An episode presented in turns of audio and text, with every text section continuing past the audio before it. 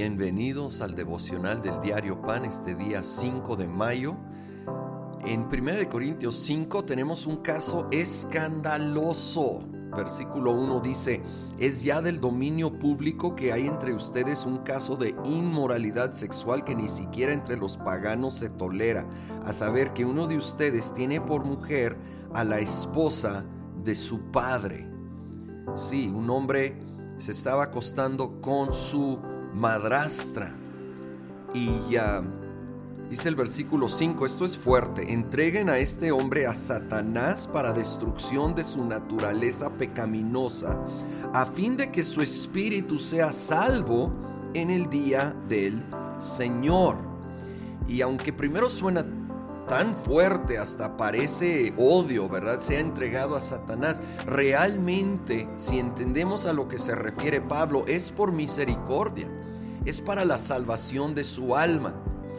Lo que está enseñando es que alguien que se dice ser cristiano, pero vive en pecado descarado, no sin arrepentimiento, está en peligro de condenación eterna.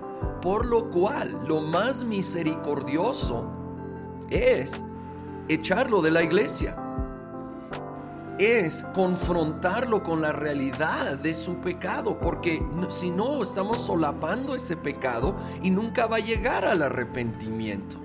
Esto es para que llegue al arrepentimiento y la salvación de su alma. Entonces, aunque suene fuerte o drástico, vemos que realmente es para salvación. Dice el versículo 7, Desháguense de la vieja levadura para que sean masa nueva, panes sin levadura, como lo son en realidad, porque Cristo, nuestro Cordero Pascual, ya ha sido sacrificado. Nos llama a la santidad, aquí comparándolo a la levadura que se metía a la masa y penetraba y contaminaba, vamos a decirlo así, toda la masa. Y así es el pecado y así puede ser el pecado en la iglesia. Por eso tan fuerte, tan tajante la instrucción de Pablo.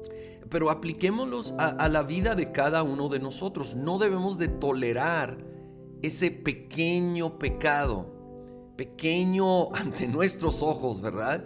Ah, e, e, en nuestras actitudes, en nuestras palabras, ese pequeño hábito, pero que sabemos que no honra a Dios, porque puede estar contaminando toda la masa, ¿sí? Entonces necesitamos confrontarlo, reconocerlo, rendirlo, arrepentirnos de todo corazón. Pero me encanta eh, este versículo 7 que afirma que realmente somos, somos nuevos nueva masa. Somos nuevos porque Cristo nuestro Cordero Pascual ya ha sido sacrificado. Entonces no somos nuevos porque logramos vivir libre de pecado.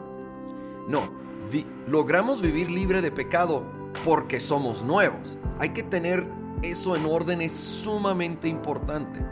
Somos nuevos por la obra perfecta de Cristo Jesús, nuestro Cordero Pascual, que dio su vida en la cruz por nosotros y nos ha santificado. Pero en base a eso, ahora hay que crucificar nuestra antigua manera de vivir, nuestra aquella naturaleza pecaminosa. Hay que rendirla diariamente al Señor para que Él nos continúe purificando santificando, que no pueda entrar la levadura que contamina en nuestra mente, en nuestros corazones.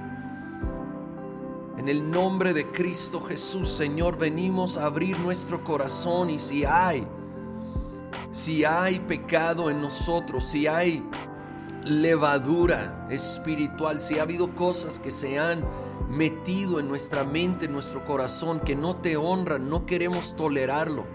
No queremos conformarnos con ello.